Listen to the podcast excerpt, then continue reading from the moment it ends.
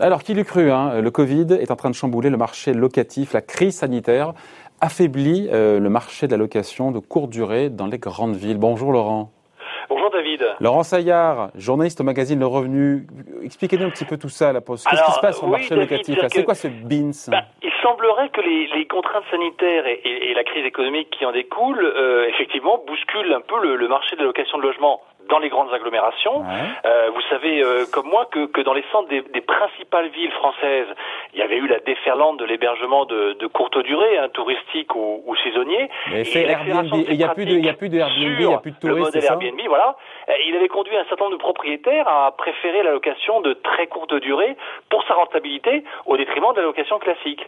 Et alors, qu'est-ce qui s'est passé? Ben, Avec le confinement, la limitation des voyages, notamment internationaux, la poursuite de la circulation euh, du virus, tout ça est venu mettre un coup d'arrêt à cette évolution. Et alors, le ralentissement de la fréquentation touristique, il a quand même été euh, sévère, euh, surtout euh, du côté des, visiteurs étrangers. Si vous prenez rien que l'île de France, par exemple, et vous regardez les chiffres du comité régional du tourisme, il y a eu au premier semestre 2020 plus de 14 millions de touristes, de, visiteurs en moins que au premier semestre 2019 où le total était à, plus de, enfin à près de 24 millions. Donc c'est quand même un phénomène important. Est-ce que face à cela, on constate ou pas d'ailleurs une remontée de la demande euh, locative classique, donc pas de quelques jours comme ça euh, saisonnières euh, avec Alors, des touristes eh bien, écoutez, en fait, des vrais gens qui vivent un dedans. Constat, un constat fait, on va dire fin de l'été, il y a plusieurs indicateurs effectivement qui montrent qu'il y aurait une hausse sensible de l'offre locative classique. Alors, on peut le voir à travers les sites d'annonces immobilières et puis avec les, les remontées des réseaux d'agences. Si on parle de l'offre ou de la demande là?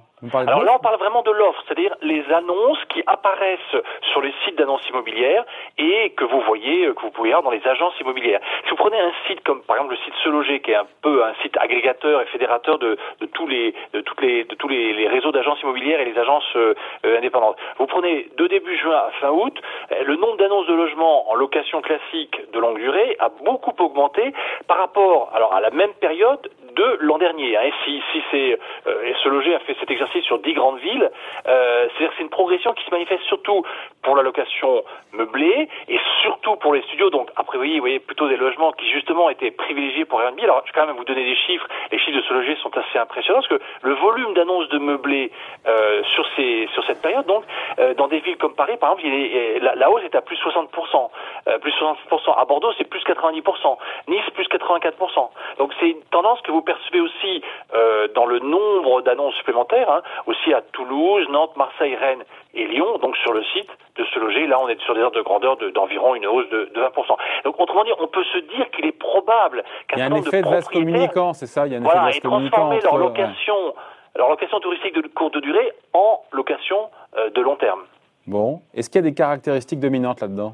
Alors oui, c'est surtout les locations meublées qui ont accru leur part de marché dans les grandes villes. Hein. Si vous prenez une ville comme Paris, enfin dans la capitale, il y a, il y a maintenant, enfin c'est la majeure partie de l'offre locative. Alors là, je vous ai cité un, un site, mais il y en a d'autres. Hein. Si vous prenez de particulier à particulier, par exemple, autre plateforme euh, d'annonce, on, on, on, on, trouve également que dans la plupart des grandes villes qui ont un potentiel touristique, on voit ce phénomène.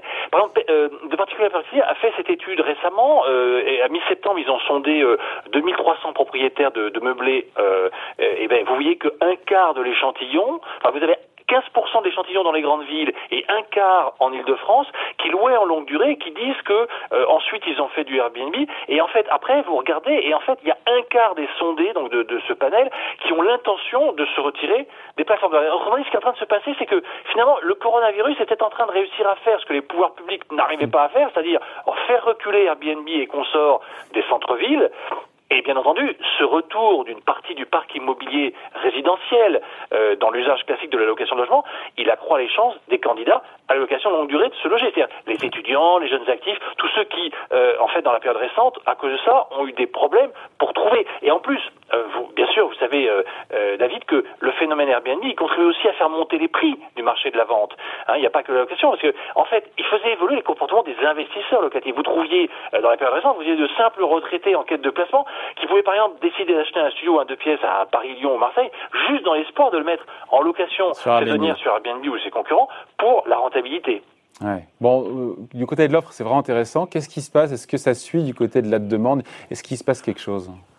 Que si on fait un raisonnement économique, on se dit, alors, on constate une hausse de l'offre de logement de longue durée en centre-ville, on voit qu'il y a une augmentation de candidats euh, sur euh, location. Alors on va dire, bah, alors donc du coup, est-ce que ça va nous permettre de, de réajuster les, les, le niveau des loyers?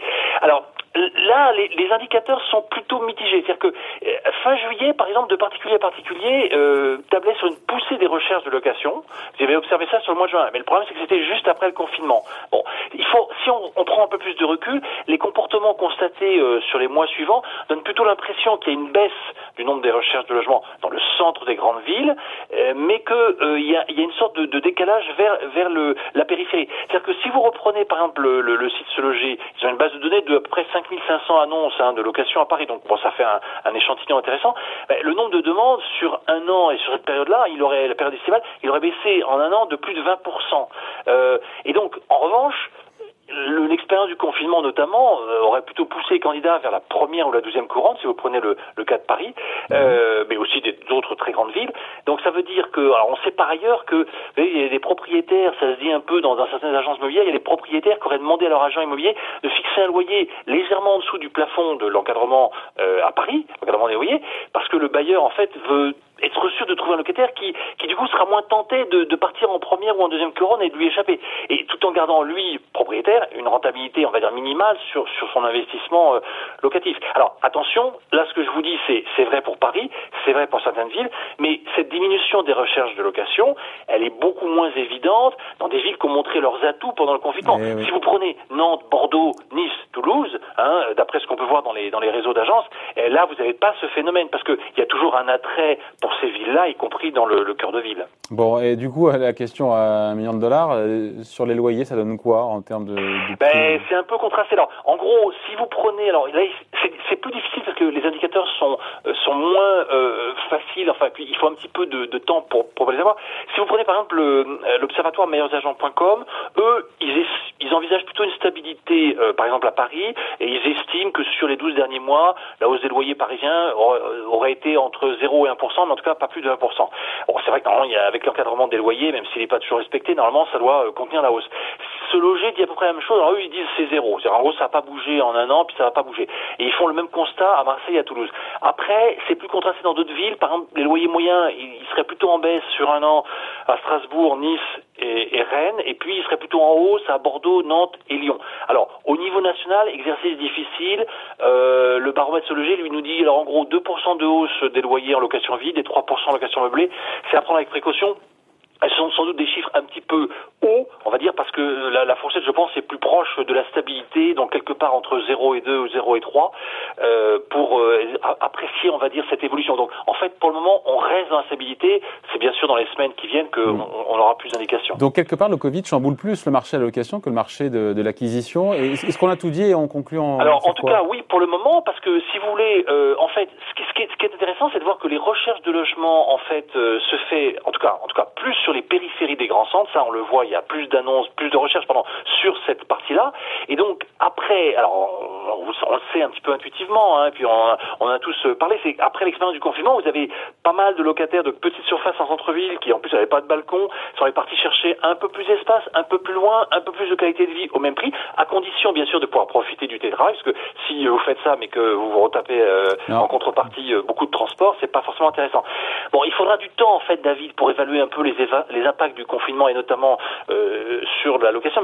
Ce qu'on pourrait dire, c'est qu'en tout cas, le marché de la location n'a pas dit son dernier mot, notamment parce que, comme vous l'évoquiez, les prix des biens dans les grandes villes, ils sont très élevés, hein, ce qui rend l'acquisition peu accessible aux ménages. Bon, faut quand même pas oublier qu'à Paris, on est quand même dans les derniers indicateurs avancés des notaires, on est quand même à 10 860 euros par mètre carré, même si on attend léger repli, ça pourrait, on pourrait revenir plutôt à 10 500, mais on, voit que c'est quand même des, prix très élevés et qu'en plus, les banques restreignent, restreignent l'accès au crédit, même si les taux euh, restent bas, autour de 25, mais il y a la crainte du chômage, la crainte de l'avenir en général, donc ça c'est pas favorable, on va dire, pas propice à la mobilité des ménages.